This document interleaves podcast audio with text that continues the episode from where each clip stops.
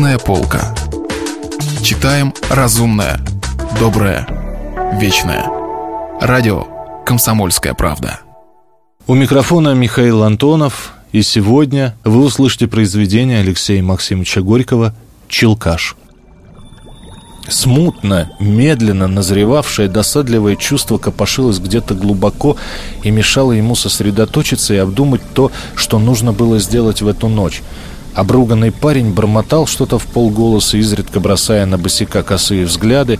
У него смешно надули щеки, оттопырились губы, и суженные глаза как-то чересчур часто и смешно помаргивали.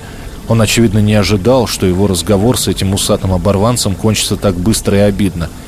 Оборванец не обращал больше на него внимания, он задумчиво посвистывал, сидя на тумбочке и отбивая по ней такт голой грязной пяткой. Парню хотелось поквитаться с ним.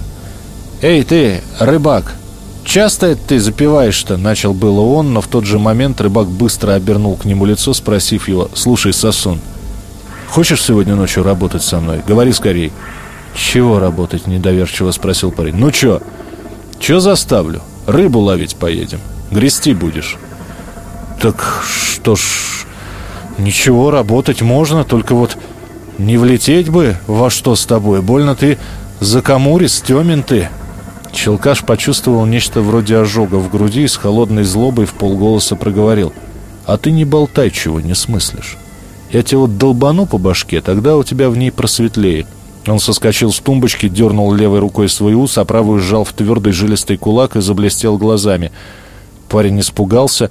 Он быстро оглянулся вокруг и, робко моргая, тоже вскочил с земли. Меряя друг друга глазами, они молчали. «Но...» — сурово произнес Челкаш.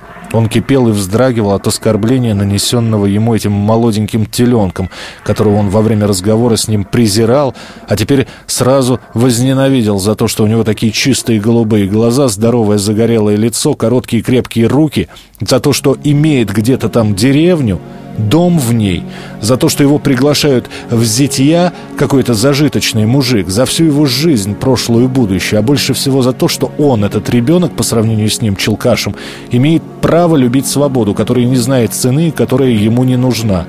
Всегда неприятно видеть, что человек, которого ты считаешь хуже и ниже себя, любит или ненавидит то же, что и ты, и таким образом становится похож на тебя. Парень смотрел на Челкаша и чувствовал в нем хозяина – «Ведь я не прочь», — заговорил он. «Работы ведь ищу». «Мне все равно, у кого работать, у тебя или у другого. Я только к тому сказал, что не похож ты на рабочего человека, больно уж того, драный. Ну, я, я ведь знаю, что со всяким может быть. Господи, разве ж я не видел пьяниц, их сколько, да еще и не таких, как ты». «Ладно, ладно, согласен?» — уже мягче переспросил Челкаш. «Я-то...» Айда с моим удовольствием говори цену. Цена у меня по работе. Какая работа будет, какой улов, значит. Пятерку можешь получить, понял? Но теперь дело касалось денег, а тут крестьянин хотел быть точным и требовал той же точности от нанимателя. У парня вновь вспыхнуло недоверие и подозрительность. «Это мне не рука, брат!» Челкаш вошел в роль. «Не толкуй, погоди, идем в трактир».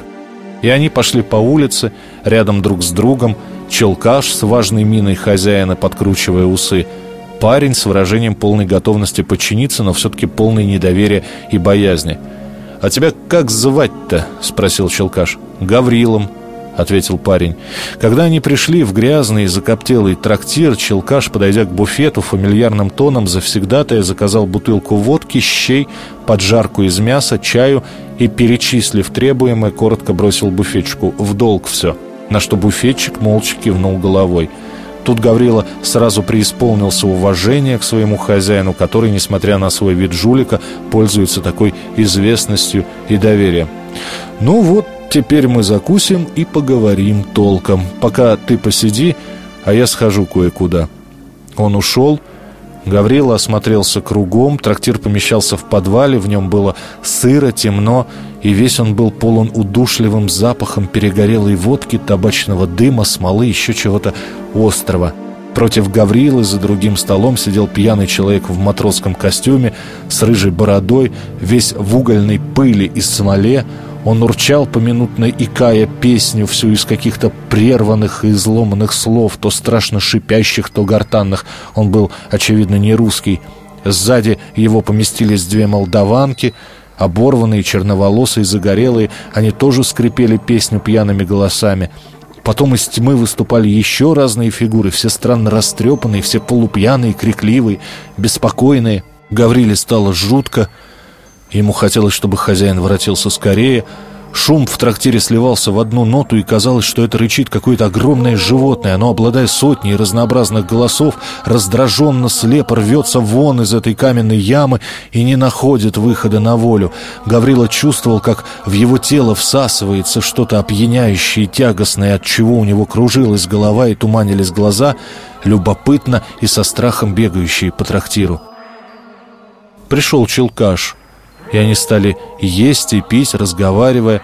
С третьей рюмки Гаврила опьянел, Ему стало весело, хотелось сказать что-нибудь приятное своему хозяину, который, славный человек, так вкусно угостил его, но слова, целыми волнами подливавшиеся к его горлу, почему-то не сходили с языка вдруг отяжелевшего. Челкаш смотрел на него и, насмешливо улыбаясь, говорил «Наклюкался». «Эх, Тюрис, пяти рюмок, как работать-то будешь?» «Друг», — лепетал Гаврила, — «не бойся, я тебя уважу, дай поцелую тебя, а? Ну-ну-ну, на еще клюкни». Гаврила пил и дошел, наконец, до того, что в его глазах все стало колебаться ровными волнообразными движениями. Это было неприятно, и от этого тошнило.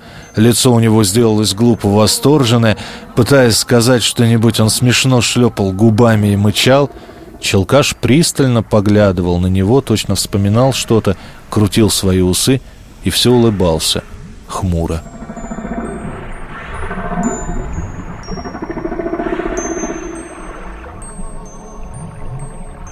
Студии был Михаил Антонов. Это был Алексей Максимович Горький и рассказ «Челкаш». Продолжение следует. Если вы пропустили главу любимого произведения или хотите послушать книгу целиком, добро пожаловать к нам на сайт kp.ru слэш радио раздел «Книжная полка». Книжная полка. Читаем разумное, доброе, вечное.